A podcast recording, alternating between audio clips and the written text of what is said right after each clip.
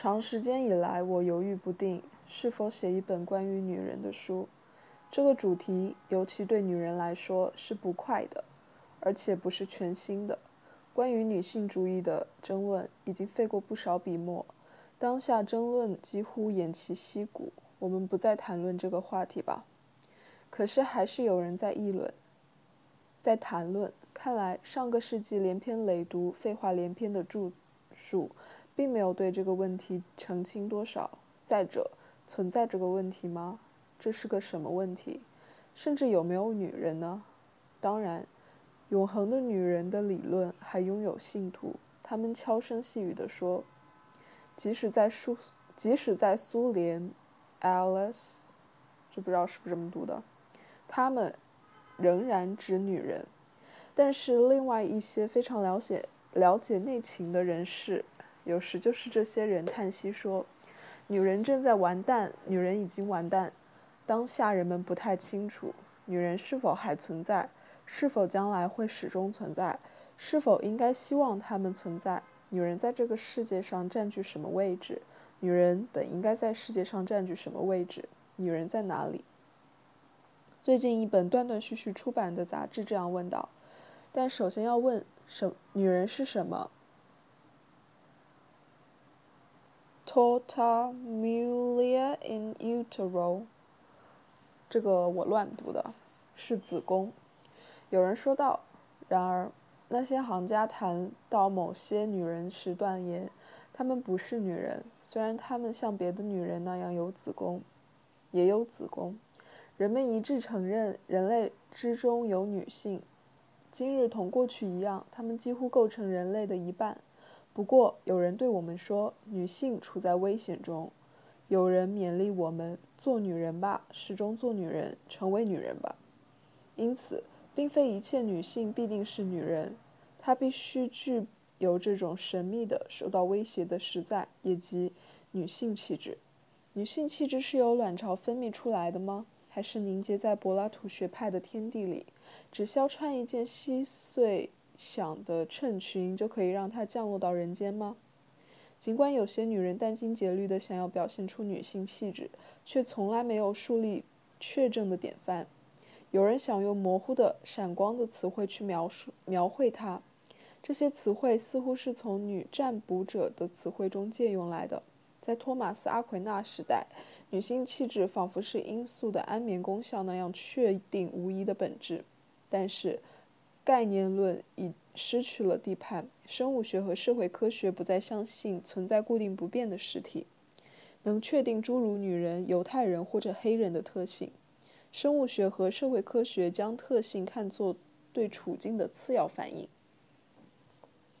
今日之所以不再有女性气质，是因为从来就没有女性气质。这就意味着“女人”这个词没有任何含义吗？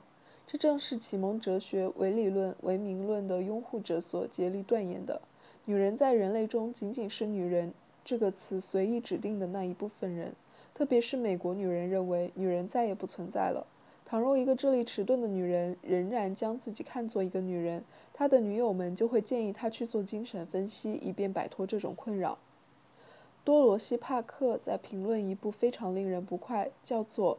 名叫《现代妇女失去性别的人》的书时写道：“那些将女人当作女人来对待的书，我不敢苟同。我的观点是，所有人，无论男人还是女人，无论我们是谁，不论我们是谁，我们都应该被看作是人。但是唯名论是一种有点昙花一现的学说，而反而女性主义者振振有词地指出，女人不是人，女人肯定像男人一样也是人。”但这样一种断论是抽象的。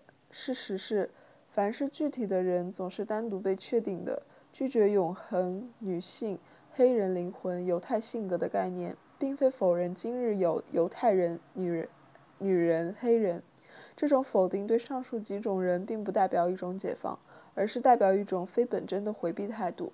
显而易见，任何女人都不能真诚地认自认为置身于自己的性别之外。几年前，有个著名的女作家拒绝让自己的肖像出现在专门刊登女作家照片的照片集里，因为她想侧身男人中间。可是为了获得这个特权，她利她利用了丈夫的影响，认为自己是男人的女人，仍然要求得到男性的尊重和敬意。我记得那个，我记起那个年轻的女年轻的女托洛茨基分子，他站在喧嚣雷动的会场的讲台上，尽管他明显弱不禁风，却准备挥舞拳头。他否认女性的柔弱，但他是出于一个，但他是出于对一个战斗者的热爱，想与男人比肩。美国女人剑拔弩张的挑战姿态表明，她们受到女性气质的纠缠。事实上。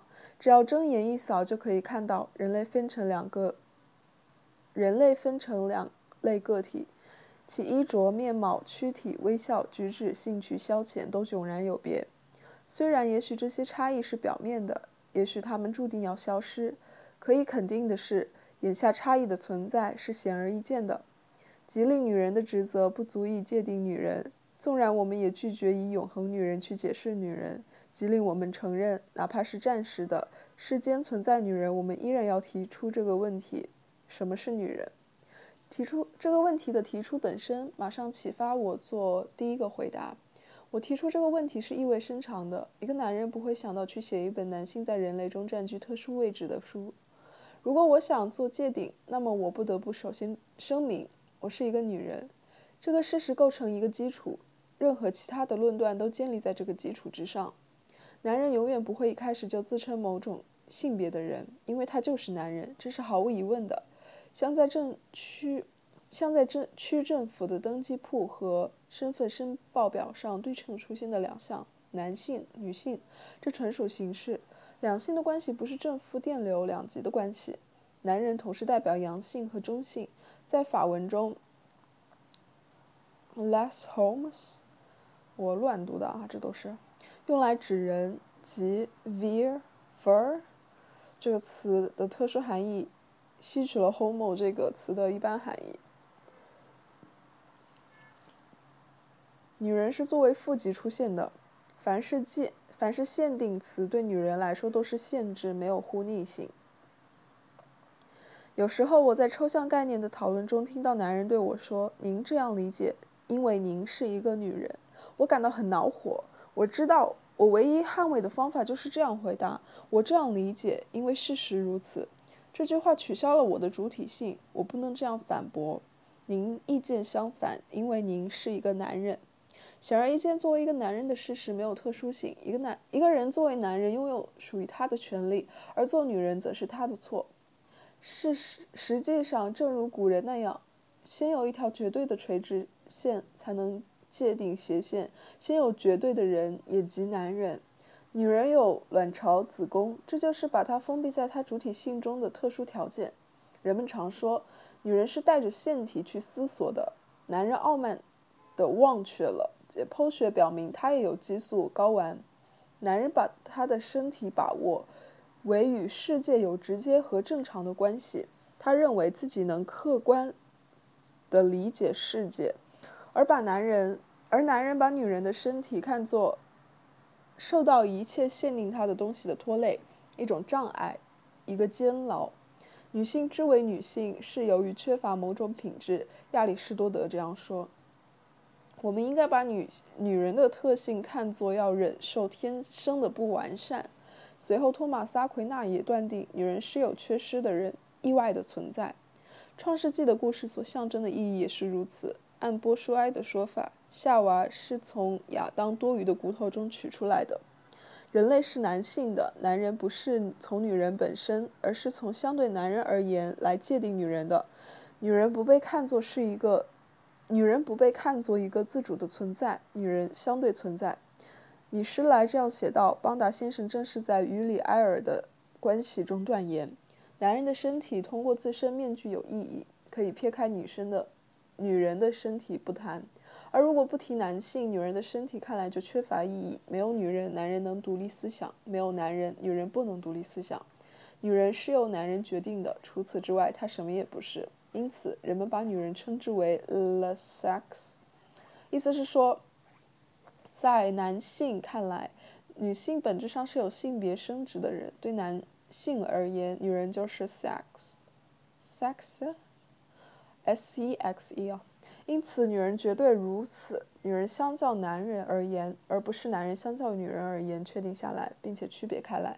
女人面对本质是非本质，男人是主体是绝对，而女人是他者。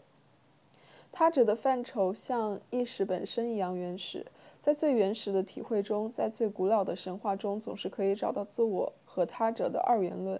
这种区分开来，并没有置于性别区分的形式中。它不取决任，它不取决于任何经验论的论据，其中可以举出葛兰言论述中国思想的著作，杜梅齐尔论述印度和罗马的著作，在法罗纳密多罗、乌拉诺斯、宙斯、太阳、月亮、白天、黑夜的对偶中，没有牵扯到任何。没有牵涉到任何女性的元素，在善与恶、吉祥与不祥的本源、右与左、上帝与魔鬼的对立中也没有。他性是人类思维的一个基本范畴。任何群体都不会不直接面对自身，提出他者，而将自身确定为一个群体。只需要偶然聚集在同一列火车隔间里的三个旅行者，就可以让其他旅行者成为隐约敌对的他者。对于乡下人来说，凡是不属于他村子的人都是可疑的他者。对于在一个地方土生土长的人来说，非本地居民就像是一帮人。犹太人反对反犹太主义者来说，美黑人对美国的种族制，对美国的种族种族主义者来说，土著人对殖民者来说，无产者对有产者来说都是他者。列维斯特劳斯在一对本源对史，在一对在一本对原始社会不同面貌进行深入研究的著作结尾。这样下结论：从自然状态到文明状态的过渡，是人是通过人用一系列对立的形式去设想生物学关系的能力来确定的。这些关系以确定或模糊的形式所呈现的二元论，互相交替、对立和对称。与其说构成需要解释的现象，不如说是构成社会现实基本的和直接的材料。倘若人类社会的现实毫无例外是建立在团结和友谊基础之上的 miss missing，这些现象就无法理解。相反，要是根据黑格尔的观点，人们在意识本身发现一种对任何其他意识完全敌对的状态，这些现象就明白如画了。主体只有在对立中才呈现出来，它力图作为本质得以确立，而将他者构成非本质，构成客体。只不过他，只不过他者的意识会回敬以相同的对待。在旅行中，一个地方的人愤慨地发现，轮到邻乡人把他看作外乡人。在村落、部落、民族阶级中存在战，存在战争，交换礼物的节日、市场、条约斗争，使他者的概念失去绝对意义，显现其中的相对性。个体和群体，不管愿意与否，都不得不承认他们之间相互的相关相互性。在男女之间，这种相互性怎么没有出现呢？其中一个性别怎么会作为唯一的本质得以确立，同时否认它的相关者的一切相对性，并将这相关者界定为纯粹的他性呢？为什么女人不质疑男人的主宰地位呢？任何主体不会一下子和同时确定为非本质，他者并非将自，并非将自我界定为他者来界定主体，他者是因为主体将自己确认为主体才会成为他者的。但是为了不致使他者反过来成为主体，就必须就必须屈从于这种被看成一帮一帮人的观点。女人身上这种屈从是怎么来的呢？存在另一种另外一些情况，在一个较长的时间内。一种范畴成功的绝对主宰了另一种范畴，往往是数量上不等造成了这种特权。多数人将律令强加于少数人，或者迫害少数人。但是女人不像美国的黑人、犹太人，他们不是少数人。地球上的女人和男人一样多，往往是彼此相对的两部分，先是独立的，以往他们互相不知晓，或者其中一部分人承认另一部分人的另一部分人的自主，是一次历史事件，是。弱者屈服于强者，犹太人散居各国，奴隶制引入美洲，殖民者的征服，都是有重大意义的事实。在这些情况下，对受压迫者来说，有过一个前世，他们共同拥有一个过去，一个传统，有时是一种宗教，一种文明。在这方面，贝贝尔在女人和无产者之间所做的比较，得到最有力的佐证。无产者在数量上也不处于劣势，他们从来没有构成彼此分离的群体。然而，如果缺乏一个事件，就应根据历史的发展解释他们作为阶级而存在，并了解这个阶级中这些个体的分布。不是从来就有无产者的女人，却始终存在。她们因生理结构而成为女人，在历史可追溯的年代，她们就一直从属于男人。她们的从属地位不是一个事件或者一次变化的结果，这不是应运而生的。部分是因为他们的从属地位不是出于历史事件的偶然性，所以他性就像一种绝对。处境随着时间发展，在一另一个时代会自行解体。例如，海地的黑人证实了这一点。相反，自然条件似乎不容许改变。其实，历史现实一样，自然不是可以变更的。女人之所以变成非本质，再也回不到本质，是因为女人不会自动进行这种返回。无产者说我们，黑人也这样说。他们自我确定为主体，把资产者白人变成他者。女人除了在一些除了在某些抽象示威的代表大会上不说我们，男人说女人，他们重复这个词以表明自身，可是他们并没有本真的自我确立为确定为主体。无产者在俄国闹革命，黑人在海地闹革命，印度支那人在印度支那打仗，但女人的行动从来只不过是象征性的劳动骚动。他们只挣到男人肯给他们的东西，他们什么也没有夺取到，他们接受，这是因为他们没有具体方法汇成一个整体，这个整体只能在对抗中自我确立。他们没有过去历史适合他们的宗教，他们不像无产者那样在劳动和利益上是一致的，他们甚至不混杂居住，而混杂居住使美国人的、美国的黑人、犹太人区的犹太人、圣丹尼或者雷诺汽车厂的工人结成一个团体。他们分散地生活在男人中间，通过居所、工作、经济利益、社会条件和某些男人（父亲或者丈夫）连接起来，比和其他女人连接得更紧密。资产阶级妇女与资产者，而不是无产阶级妇女连接起来；白种女人同白种男人，而不是同黑种女人连接起来。无产者会提出屠杀统治阶级，一个狂热的犹太人，一个狂热的黑人会梦想夺取原子弹的秘密，将人类全。变成犹太人或黑人，但即使在梦中，女人也不会消灭男人。将女人同她的压迫者连接起来的纽带，是任何别的纽带不可比拟的。性别的区分实际上是一种生理的既定，而不是人类史上一个重要的时刻。在原始的共在的内部已形成他们的对立，但对立并没有使这共在破灭。夫妻是一个基本单位，这两个一半彼此是并列的。通过性别对社会进行任何划分都是不可能的。女人的基本特征就在这里，她是整体中的他者，这两者互相不必可，这两者互相必不可少。可以想象，这种互相依存有助于女人的解放。当赫拉克勒斯在翁法勒的脚边放羊毛时，他的欲望把他束缚，把他缚住了。可为什么翁翁法勒没有成功获得永久的权利呢？为了向伊亚宋报仇，美迪亚杀死了他的两个孩子。这个野蛮的传说说明，女人把从把她的与孩子连接起来的纽带中，可以汲取可怕的巨大的力量、巨大的影响。阿里斯托芬在吕西斯特拉特，还是忒啊？这个字多。中有趣的想象。出一场妇女集会，他们为了社会的目的，力图共同利用男人对他们的需要，但这只是一出喜剧。有一则传说，说是快活。哦，我好像收到了。暂停一下，我刚去把那个鸭子放到水池里面解冻了，不记得我读哪里了。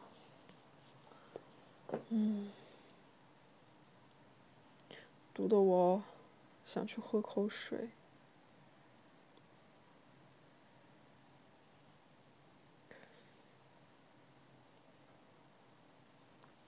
嗯，在阿里斯托芬在吕西吕西斯特拉特，这个字我不会读啊。中有趣的想象出一场妇女集会，他们为了社会的目的。力图共同利用男人对他们的需要，但这只是一出喜剧。有一则传说，说是快活的萨宾女人坚持不生育来对付他们的劫持者，还叙述男人用皮带抽打他们，神奇地战胜了他们的反抗。生理需要性欲和延续后代的愿望，使男性处于女性的支配之下，却没有从社会上解放妇女。主奴双方因互相的经济需要而团结起来，这种需要却没有解放奴隶。这是因为在主奴关系中，主人没有提出对提出他对另一方的需求。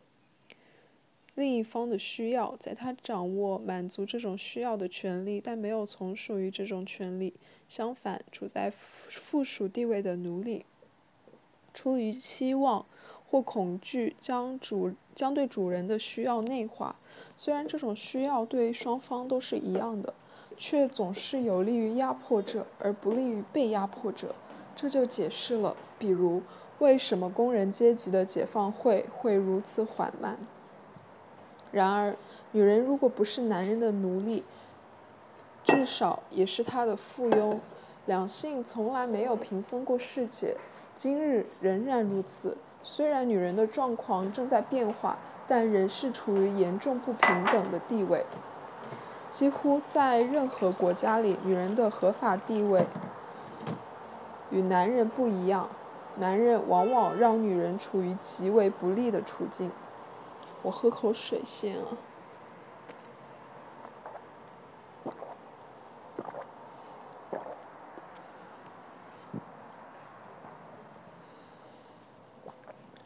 即便女人的权利得到抽象的承认，但长期养成的习惯也妨碍这些权利在风俗中获得具体的表现。在经济上，男人、男女几乎构成两个阶级、阶层。凡事都一样，男人拥有更有利的处境，工资更高，成功的机会比他们新近遇到的女竞争对手更多。哎呀，我怎么这地上怎么这么脏啊？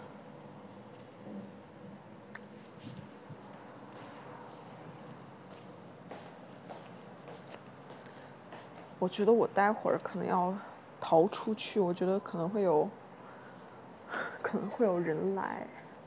所以我想跑出去。继续啊，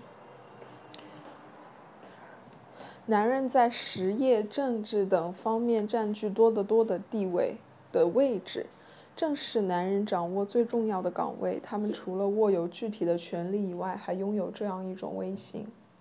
孩子的全部教育都维持着这种威信的传统，现今包含着往昔。过去的全部历史是由男性创造的。当女人开始参与规划世界时，这个世界仍然是属于男人的世界。男人并没有察觉到这一点，而女人也几乎察觉不到。拒绝成为他者，拒绝与男人合谋，对女人来说就等于放弃与高等阶层联合给他们带来的一切好处。男人、君王在物质上保护女人。忠君者，前者负责保证后者的生存，所以女人在回避经济上的危险的同时，也回避自由带来形而上学的危险。这种自由要孤立无援地创造目的，凡是个体都力图确定自身是主体，这是一种伦理上的报复。事实上，除此之外，人身上还有逃避自由、成为物的意图。这是一条险恶的道路。这是一条险恶的道路，因为人被动异化、迷失，就会成为外来意志的牺牲品。与其超越，与其超越性分离了，被剥夺了一切价值。不过，这是一条容易走的路，这样就避免了本真的承担生存所带来的焦虑和紧张。这样，将女人确定为他者的男人就会发现，女人扮演了同谋的角色。这样，女人并不要求成为主体，因为女人没有成为主体的具体办法。因为女人感受到与男人相连的必要联系，而不再提出相互性。还因为女人往往乐于担当他者的角色。但随即提出了一个问题：这整部历史是怎样开始的？人们明白性白性别的二元论就像一切二元论一样，是由一个冲突体现出来的。人们明白，倘若两者之一成功确立了优势，这种优势就应该作为绝对优势得到确立。剩下要解释的是，为什么开始是男人取胜，女人似乎本来也可以取胜，本来可以取得胜利。或者斗争会永远得不到解决，这个世界怎么总是属于男人呢？怎么会仅仅到今日事情才开始改变呢？这种改变是好事吗？它会不会使得男女之间平分世界呢？这些问题远非新提出来的，人们已经做过不胜枚举的回答，但恰恰是女人是他着这个唯一的事实，对男人可能做出一。做出的一切辩解提出了异议，因为显而易见，这些辩解是由他们的利益决定的。不太为人所知的女性主义者普兰德拉巴尔在17世纪说过：“但凡男人学女人的东西，都是值得被怀疑，都是值得怀疑的，因为男人既是法官，又是当事人，在所有地方，在任何时代，男人。”都炫耀他们感到自己是创造之王的满足心情。犹太男人在他们的晨祷中说：“感谢我和主，感谢我主和宇宙之主上帝没有让我成为女人。”而他们的妻子忍气吞声低语：“感谢我主按照他的意愿创造了我。”在柏拉图感谢神旨的恩惠中，第一个恩惠是神旨创造的他是自由人而不是奴隶；第二个恩惠是恩惠是创造了他是男人。而不是女人。但是如果男人不将这个特权看作是绝对和永恒的确立的，他们就不能充分的享受它。由于拥有至高无上的地位，男人竭力编制一部法律。普兰德拉巴尔还说，那些定、那些、那些定、制定和编撰法律的人作为男人，使他们的性别有利。法学家又把法律变成准则。立法者、教师、哲学家、作家、学者都热衷于表明，女人的从属状况是上天安排的，有利于人间。男人炮制的宗教反映了这种统治意愿。他们从夏娃和潘多拉的传说中汲取了武器，他们使哲学、神学为他们所用，如同上述亚里士多德、托马斯·阿奎那那句子中所见到的那样。自古以来，讽刺作家和道德学家乐于勾出。勾画出女性弱小的图画。众所众所周知，整部法国文学史对女人提出了多么激烈的指控。蒙太郎重拾让·德·莫恩笔下的传说，虽然没有那么激烈，这种敌对有时看来振振有词，往往是毫无根据的。实际上，这种敌对掩盖了一种多少巧妙地隐藏起来的自我辩解的意愿。蒙田说：“指责一个性别比原谅。”另一性别更容易。在某些情况下，这个发展过程十分明显。例如，给人的印象给人印象深刻的是，当家庭走向衰败，女人要成为男性继承者的威胁时，罗马法为了限制女性权利，提醒人注意女性的愚蠢和脆弱。令人注目的是，在16世纪，为了将已婚妇女置于受监督的地位，人们援引圣奥古斯丁的。权威宣称，女人既是不坚定，又是稳定的，又是不稳定的畜生，而单身女人被认为能够管理她的财产。蒙田非常明白，落在妇女身上的命运是专横和不公平的。女人拒绝接受传入人间的法规，一点儿也没错，因为这是男人撇开他们制定的。在他们和我们之间，自然存在阴谋和不公，但是他们没有发展到成为他们的捍卫者，直到十八世纪。几位主张民主的男人才客观地考虑问题，其中狄德罗竭力表明，女人同男人一样都是人。稍后，斯图亚特·穆勒热情地捍卫妇女。这些哲学家异乎寻常地不偏不倚。19世纪关于女性主义的争论重新带有偏见。工业革命的后果之一是女性参参加生产劳动。当时，女性主义的要求在理论领域产生，女人找到了经济基础，其对手因此变得特别咄咄逼人。虽然土地所有制部分失实，但是资产阶级抓住一种古老的道德，这种道德是家庭的牢固结合为私有制的保证。由于女性的解放变成真正的威胁，他便更为严厉地要求女性待在家中。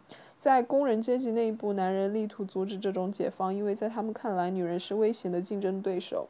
尤其因为他们习惯于拿低工资干活，为了证明女人低人一等，反女性主义者于是像不久以前那样，不不仅求助于宗教、哲学、神学，而且求助于科学，如生物学、实验心理学等等。他们至多同意给予另一性别有差别的平等。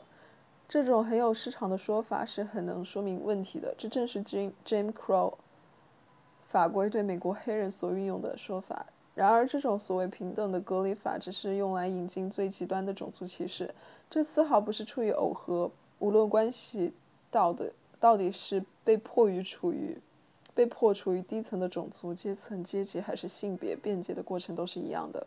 永恒的女性就是黑人的灵魂和犹太人性格的对等物。犹太人问题在总体上截然不同于其他两个问题。反。对犹太主义者来说，犹太人与其说是低等民族，不如说是敌人。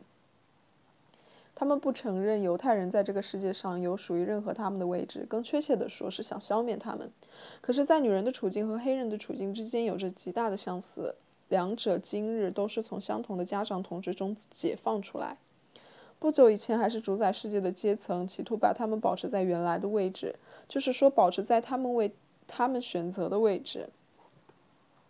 在这两种情况下，这个阶层对头脑不清、幼稚的、满容笑容满面的好黑人，对逆来顺受的黑人，以及对真正是女人的女人，也就是肤浅的、幼稚的、轻率的女人，屈从于男人的女人的品德，三不或多或少真诚的赞美。在这两种情况下，这个阶层以他制造制造的事实状态为论据。大家知道肖伯纳这句俏皮话。美国白种人大体上把黑人降低到擦皮鞋的一类人中，由此可以得出黑人只能擦皮鞋。可以在各种各样相似的情况中。找到这种恶性循环。当一个个个，当一个个体或者一群个体被控制在低人一等的处境中，事实是他或者他们就是低人一等的。但是必须理解“就是”这个词的含义，从从自欺出发，它会给它实质的含义。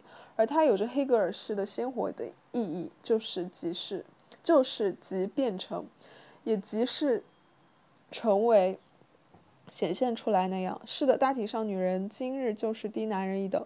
换句话说，他们的处境给他们的展现的可能性很小。问题在于要知道这种状态是否应该持续不变。许多男人希望这样，并非所有人都放下了武器。保守的资产之资。资产阶级继续在妇女解放中看到威胁其道德和利益的危险。某些男人害怕女性的竞争。在《拉丁周刊》中，一个大学生最近宣称，凡是要选择医生或律师职业的女大学生都窃取了我们的一个位置。这个大学生并没有对他在这个世界上的权利提出质疑。不仅仅经济利益在起作用，压迫者实行压榨取得利益之一是，他们之中最平庸的人也感到自己高人一等。美国南方的一个贫穷的白人会欣慰地想，他不是一个肮脏的黑人。更富有的白人巧妙地利用这种自豪感。同样的，最平庸的男性面对女人也自以为是半神。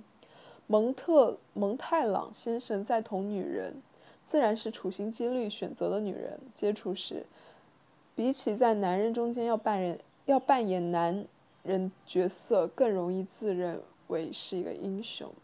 而其实，许多女人比他更出色的履行这个角色。正因如此，一九四八年九月，克罗德·莫里亚克，人人都赞赏他独具一格，在《费加罗文学周刊》上发表的一篇文章中，关于女人竟能这样写道：“我们以彬彬有礼、无动于衷的口吻，原文如此，倾听他们之中最光辉夺目的人说话，甚至他的头脑。”以或多或少出色的方式反映自我们的思想。由于女性发言者并不了解克洛德·莫里亚克先生的任何思想，显然他反映的不是他这个人的思想，他反映来自男人的思想。这可能是因为，甚至在男人中间，也不止一个人把自己，也不止一个人把不是自己创造的见解当做自己的见解。人们会想，克洛德·莫里亚克先生是不是没有兴趣谈论笛卡尔、马克思、基德的好想法，而是更喜欢同自己交谈？更令人注目的是，通过我们一词的模糊含义，他和圣保罗、黑格尔、列宁、尼采并列。他从他们的崇高地位出发，轻蔑地俯视这群女人，他们竟敢跟他平等的对话。说实话，我知道不止一个女人会不耐心给予莫里亚克先生彬彬有礼的无动于衷的口吻。我之所强，我自我之所以强调这个例子，是因为其中表现出来的男人的天真，令人无法生气。还有许多奇更奇妙、更妙的方式，男人以此利用女人的他性。对于那些忍受着自卑情节的人来说，这里有一一种具有奇效的涂擦剂。没有什么比一个要表现男子气概的女人对待女人时更狂妄、更咄咄逼人、更目空一切了。那些不被同类气焰压倒的人，反倒更乐意把女人看作同类，甚至对这些人来说，女人的神话，他者的神话，出于许多理由是值得重视的。人们不会责备他们不肯自愿放弃从女人神话中得到所有好处。他们知道放弃自己所，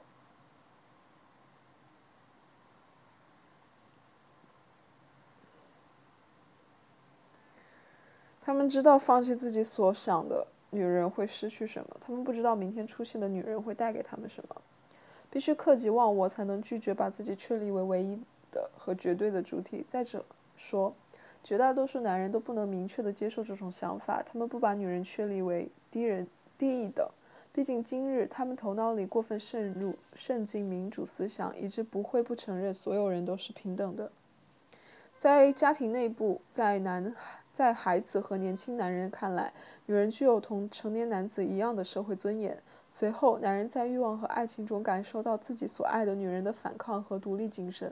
结婚后，男人尊重他的女人是妻子、母亲；而在夫妻生活的具体体验中，他面对她作为一种自由确立。于是，他说服自己，在两性之间再也没有社会等级，尽管有差别，女人大体是一个平等的人。但是，由于他察觉到某些劣势，其中最重要的是工作能力逊稍逊一筹，他视之为天性使然。当他对女人采取合作和善待的态度时，他看重的是抽象平等的原则。至于他察觉到的具体能力的不相等，他没有提出来。一旦他同他发生冲突，处境就翻转过来了。他会看重具体的能力不相等，甚至放纵自己去否认抽象的平等。正因此，许多男人几乎真诚地断言，女人女人同男人是平等的，他们没有什么要可要求的。同时又说，女人永远不会同男人一样，他们的要求是没有意义的。这是因为男人很难衡量社会歧视的极大分量。从表面看来，社会歧视微不足道，其伦理智力在反响在女人的反响在女人身上却极为深远，以致社会歧视的根源仿佛在原初的自然状态中。对女人最有同情心的男人却根本不了解女人的具体处境，因此。当男人尽力捍卫特权，他们甚至衡量不出这些特权有多大时，是没有必要相信男人的，因为我们不会被男人对女人发动攻击的次数和激烈程度所吓到，也不会被给予真正的女性的有利害关系的赞美所迷惑，也不会被女人的命运在男人身上激起的热情所征服。其实，这些男人根本不想同女人共命运。然而，我们仍然应该怀疑女性主义者的论断。出于论战的需要，人人们往往把他们的价值一扫而光。妇女问题的争论之所以如此被人视为废话连篇，是因为男性出于狂妄，把他们变成一场争吵。争吵时是不再讲理的。人们坚持不懈地力求证明的是，女人究竟高于、低于男人，还是与男人一样？女人在亚当之后被创造出来，显然是次等的人。有人这样说，正相反。另外一些人说，亚当只是一团一个泥团。上帝创造出夏娃以后，才完美的创造出人类。亚当的脑袋较小，但他身材相对较高，相对更高。耶稣让自己成为男人，这也许这也许是出于谦卑。每个论据立即招来反驳的意见，往往两种论据都失之偏颇。如果试图明察秋毫，那就必须摆脱这些耻。哎呀，这个字不认识。必须拒绝高等、低等、相等这些模糊的概念。这些概念搅乱了所有的讨论，必须重新开始探讨。那么，我们提怎样提出问题呢？首先，我们以什么身份提出问题？男人是法官和当事人，女人也是。哪儿能找到天使？实际上，天使并不能胜任。天使并不知道这个问题的各种论据。至于阴阳人，这是非常特殊的个案。这种人并非雌雄同体，更确切地说，既不是男人，也不是女人。我相信，要廓清女性的处境，仍然是某些女人更合适。企图将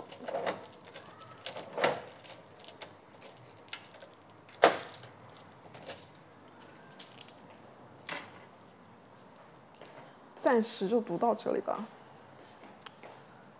读的是他的前言、引言部分啊。差不多，其实快读完了。要不我还是把它读完吧。哦，但是不行，我的喉咙好像不行了。企图将艾比米尼德斯封闭在克里特人的概念里，又把克里特人封闭在说谎者的概念里。那是一种诡辩，因为促使男人和女人要真诚或者自欺的，不是一种神秘的本质，是他们的处境多少促使他们去寻找真理。今日，许多女人有机会为自己恢复人类的一切特权，能够让自己显得不偏不倚。我们甚至感到这种需要。我们不再比，我们不再像比我们年长的女斗士。大体上，我们是获胜了。在最近的。在最近关于女性地位的讨论中，联合国从未停止过迫切要求性别平等最终实现。我们当中的许多人已经不必要感到女性身份是一种困惑或者障碍。许多问题对我们而言显得比跟我们切身相关、切身有关的问题更为本质，而这种超脱本身使我们期待我们的态度将变得客观。但我们比男人更深入了解女性世界，因为我们扎根其中，我们更我们能更直接把握。作为女人的事实对人类来说意味着什么？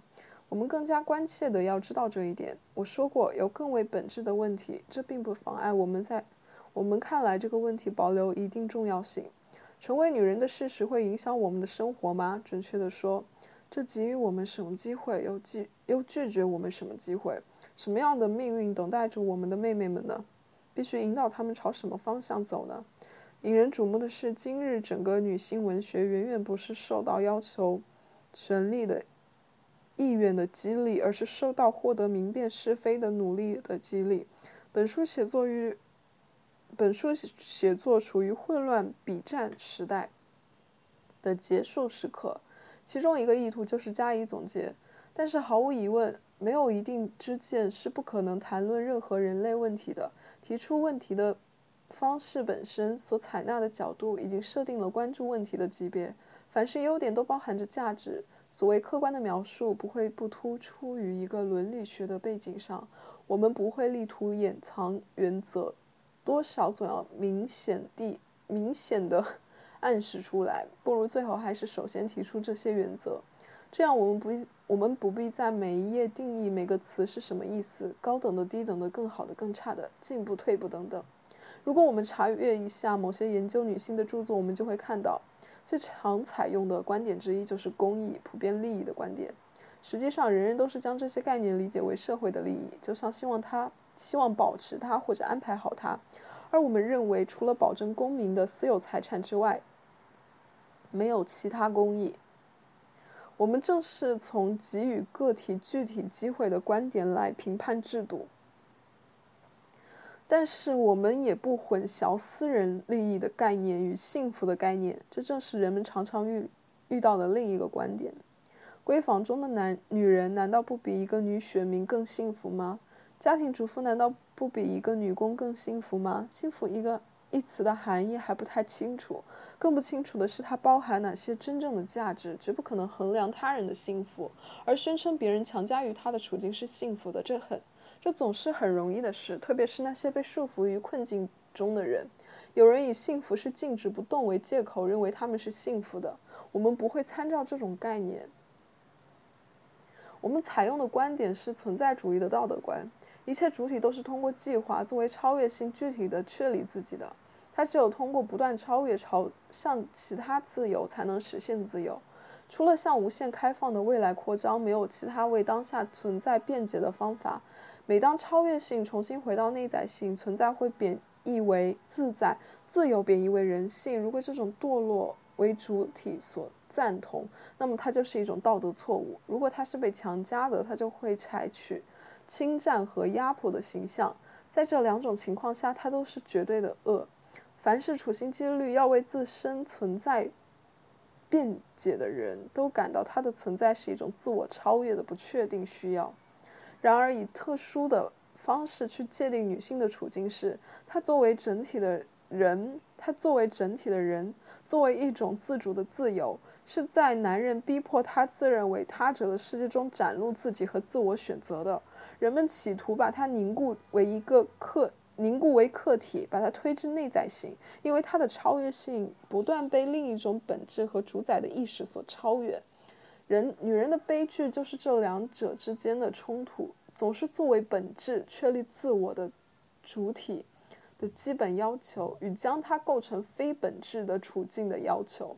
一个人在女人性的条件下，怎样才能自我实现呢？向他打开的是什么样的道路呢？什么样的道路会导致死胡同呢？在怎样在附庸的状态中重新获得独立呢？什么是什么状况限制了女性的自由呢？她能超越这些状况吗？这就是我们想澄清的主要问题。就是说，我们对个体的机遇感兴趣，将不用“幸福”这个词，而是用“自由”这个词去界定这些机遇。毋庸置疑，假如果我们假设有种生理、心理或经济的命运压在女人身上，这个问题就会毫无意义。因此，我们将以讨论生物学、精神分析学、历史唯物主义。关于女人的观点开始，随后我们将力图从正面指出女性实在是怎样形成的，为什么女人被界定为他者，按男人的观点看其后果是怎样的。我们将按女人的观点描绘他们固有的世界，这样我们才明白，女人竭力摆脱至今给他们划定的范围，尽力参与到人类的共在中遇到怎样的问题。这是第二性的前言。由于最近发生了几几个比较大的事件啊，让我想重新再把他这个前言看一下，把他的引言看一下。